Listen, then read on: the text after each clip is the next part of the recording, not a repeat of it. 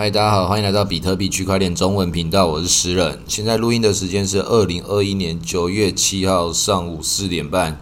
哦，比特币的价钱来到五万一千多点，以太币的价钱三千九百多点。哦，这几天发生的这些事情跑到元宇宙来了。那今天也有各种的小币在暴涨，像是有一个叫 FTN 的这个俗称饭桶币，也是涨得不要不要的。这来自于。前几天的那个元宇宙的故事，来一个 loot 道具。那今天会暴涨的原因，是因为之前 YFI 的创办人，他在这个币的这个链上面发表了一个要跟这个元宇宙致敬的这个 loot 的一个角色铸造。这听起来就已经很奇怪了，很多人已经听不懂了。那很多人就算看懂的人，也都觉得很荒谬。那元宇宙的威力就在这里，就是你少部分的人看得懂，那是不是看懂这件事情也不是那么的重要。但是你知道那边就是有热点了，所有的人就像飞蛾扑火一样的全部飞过去，然后所有人也都知道这里的风险极高啊。但是大家就是我理直气壮，我就是要参与当第一波，要得到先行者优势。那这个先行者优势，这个。思维陷阱其实存在于很多人的心中。那不管你是这个在里面得利的人，跟在里面看得到吃不到的人，这种错误的迷失都会让你能够进入到错误的判断思维，绝对要避免这种观念。那先行者优势的迷失有两个方向，一个方向是你是后来的人，你看到前面的人的成功，看到前面的人得到这些。看起来是这个时间的果实累积的成果，觉得啊，因为他先进来，那你就给了自己一个那个认输的一个理由，或是我不如人家的理由，很明确嘛，就是人家比我先。那这件事情在小局的范围、小格局里面，它是说得通的。但是你拉到更长的大长期的时候，它就像是马拉松一样，你先进来后进来，中间的一小段时间，那个都是可以被忽略的。因为比特币从很早以前，到底是六十块进场的人，还是三百块进场的人，就算它差了五倍好了，到现在来看，那都是一小段的平衡而已。能不能报到今天，能不能走到今天这个六十块跟三百块进场的人，还是取决于他这段时间他自己从外面获得法币赚钱的能力，或者是他自己在这个内在的波动中，他能够抱得住，或者是中间操作。高抛低接的这些能力，绝对都不是他进场的这当下，除非两个人都做一模一样的事情，那就是都抱着不动，才会有这样的事情。所以在同样两个都是对的思维之中，你一定要选择一条路线的，或是你选择路线之后，你也可以把它去拆解。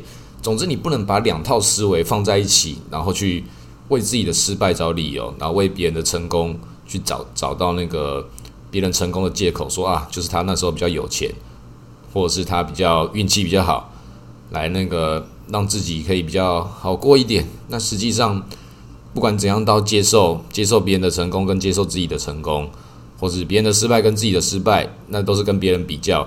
所以先行者优势，它是在一个比较的思维，人家先你后，这是其中一个进入到跟别人去做比较的一个误区。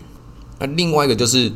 假设你是先行者优势里面得到红利的玩家，你可能会以为这样子你对的方法，你想要一再的复制它，在一定的格局之下，它是合乎逻辑的。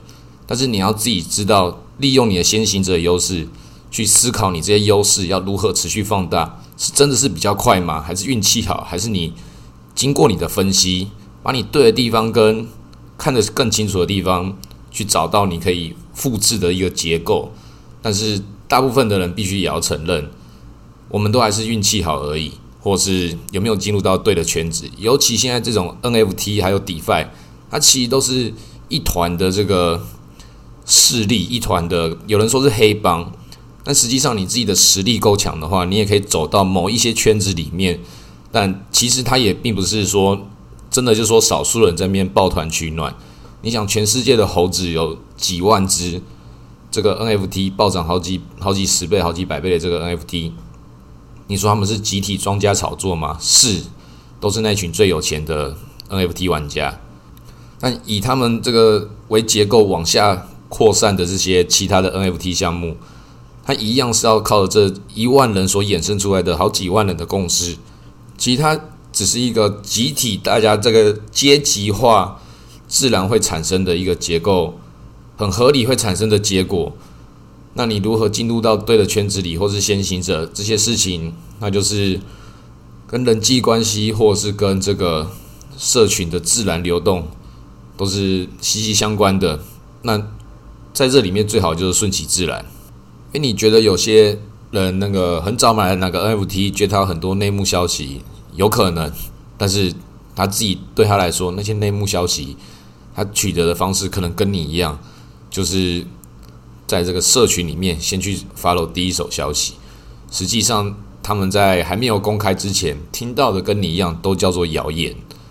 你越接近一些情报的核心圈，你越会知道这些消息在出来的时候都不是确定的啦，都是在试水温。等真的确定的时候，你也会发现，当你是自己是做决策的那个人，会知道在最终出来之前，你自己也不知道这个东西它会用什么样的方式去呈现，有很多不同的条件都要去去 say 好的。那这个能不能 say 好这件事情，都只能有一个市场性大概率的原则。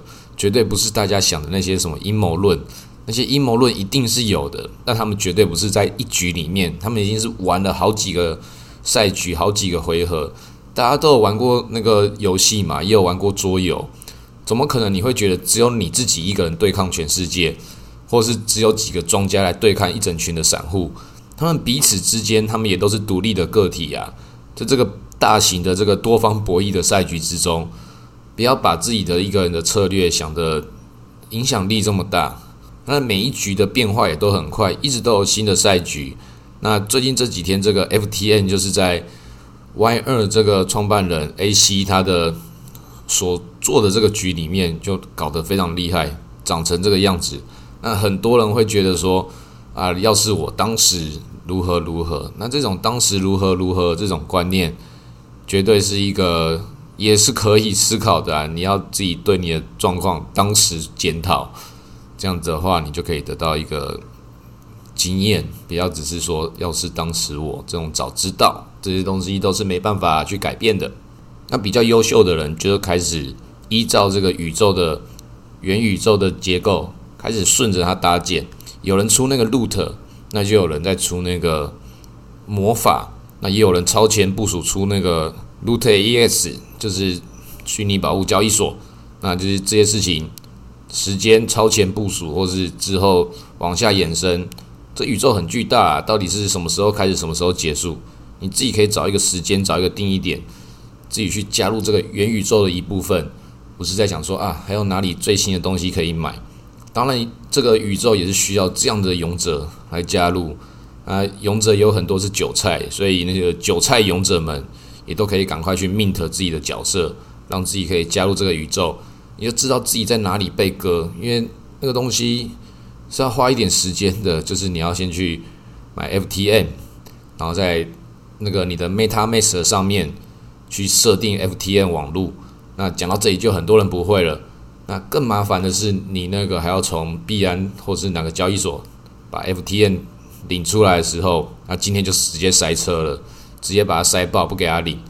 那你要在以太坊的网络上面跟 FTN 做跨链交换，哦，这个就很麻烦了。那弄一弄之后，一定还是可以啦。那你过去之后缴完这个过路费，你这个勇者进入了这个饭桶宇宙之后，你看到了什么？你就只看到你的那个登记表而已，把你的勇者给召唤出来，那它长什么样子，就取决于你的想象力啊。你就要成为什么样的勇者，看你自己的想象力能够搭建什么样的宇宙。那很多人可能会以为这里会有什么先行者优势，就赶快冲进来。那实际上，很多游戏里面，它前面一定会有先行者优势的一些贝塔福利，就是那个公测不删档啊，就让你的公测的时候，你的等级跟你的装都可以继续的延续。然后后来调整一些。参数的时候，新的玩家跟你比起来，你就是比人家多练了一小段时间。那实际上搞不好那个福利，在进入到真正的这个游戏的时候，那一点点前面努力一点意义都没有，觉得像你的国小的那些奖状一样，到你国小得到多少张奖状这件事情，你只要到国中的时候还炫耀，开始国三的时候就要被人家嘲笑了。我靠，你还讲你国小哦？那有些人就也是这样，不知道已经多久了，就是讲大学就算了，竟然在讲国中得多少奖状，这种事情最好是把它写在区块链上面，让大家看得到。不然的话，这样也是蛮辛苦的啦。那个以前的荣誉跟以前的痛苦，就跟我们以前买的币，到底哪些是暴涨，哪些暴跌，都是一样的。所以，投资虚拟货币，它可以帮助你陶冶你的心性，因为你经历过这些大涨跟大赔之后，这些事情都不再重要了。那可能要躲到一些新的地方，就像这个元宇宙，去创造一个新的角色，来逃离你本来这个演算法，进入到新的演算法去。被他给绑架，但是至少你的身份是你自己的啦。虽然也是被绑架，但是那是拥有你是拥有这个身份的，不像是你在脸书啊或是推特，你的资料其实属于那些上市公司的，你自己只是一个一个提供他这个你自己这个个人脸谱的一个资料提供器而已。他们是收割你的这个注意力，跟收割你的这个。在网络上面去操作各种东西的数位表征吧，可能你自己整个人在数位时代里面被这个网络怎么记录，它就决定了你是谁，然后就给你什么样的评价。那这也是一种人类群体共识的一环。那这个先行者优势这件事情，也是在我们大家集体共识之中一定存在的东西。每个人都一定多少觉得这个先这件事情，它就带有着这个竞争意识，他知道这个优势性在哪里。但是实际上，比特币也不是第一个啊。然后在人类的历史中，或是这个动物的历史中，先跨过那条河的水牛就会被鳄鱼先吃掉啊。那在水牛的历史之中，他们一定只会记得哦，那个先跑过去的那只水牛好勇敢哦，所以把这个基因给传下来。但他们永远都没办法去得到那个最先的这个基因，他们只会得到第二个啊，那个最新的基因，它有可能在前面也传递下来。总之，一定会要有这种把最先的这件事情传下来的基因存在，才会有第一只跳下去受伤的那个水牛，诶，不是受伤，就要直接被吃掉的水牛。所以，那个很大很推荐大家去看那个，反正我很闲的那个第二米重论，就是你要知道你所有事情。其实你很努力，很努力之后，你只会成为第二名，因为真正的那个第一名跟你不在同一个级数了。那事实上也没有什么叫做第一名、第二名，因为每个人的赛局都是不一样的。你在跟人家比赛，什么事情都要去争，包含你做投资或是你的获利，都跟别人有各种的比较心的时候，那你就已经先进入到一个把你这些格局给缩小到你。你知道在哪里要比什么？这当然会帮助你更专注，没错。但是在这个现代社会之中，你可能需要更开阔的视野。这个专注这件事情它有它的重要性，但是你也不能因为竞争的这个要素来得到这个专注。你用错误的方式得到了可能是正确的答案，这样在长期之中它也不是一个好的心态。那大家还是可以去买啦，反正这种涨那么高的东西，你喜欢就买。那我是绝对不会去买，因为我没有那个钱。但是比较聪明的做法，就如同前面有提到的，有人就去搭建这个元宇宙的一部分，有人出了那个魔法，那你也可以出什么？出旅馆啊，你也可以出那个各种其他的道具嘛，你还可以出那个补充包啊，说你一个包包只能装八格，反正他们自己先定义了嘛。你可以出一个第二格包包啊，然后说里面的东西可以那个互相交换元宇宙，看你怎么写这个程式。看他们一开始设计的这些，全部都是最简单的那种写法。你看那个朱西西去解释那个看他的代码时候，他马上就吐槽：“诶，这个东西的这个程式码好像不太有诚意哦。”所以你就知道了嘛，这些不太有诚意的东西都可以这样搞了。只要发挥你的想象力，写一个什么东西，好像都可以骗骗钱诶。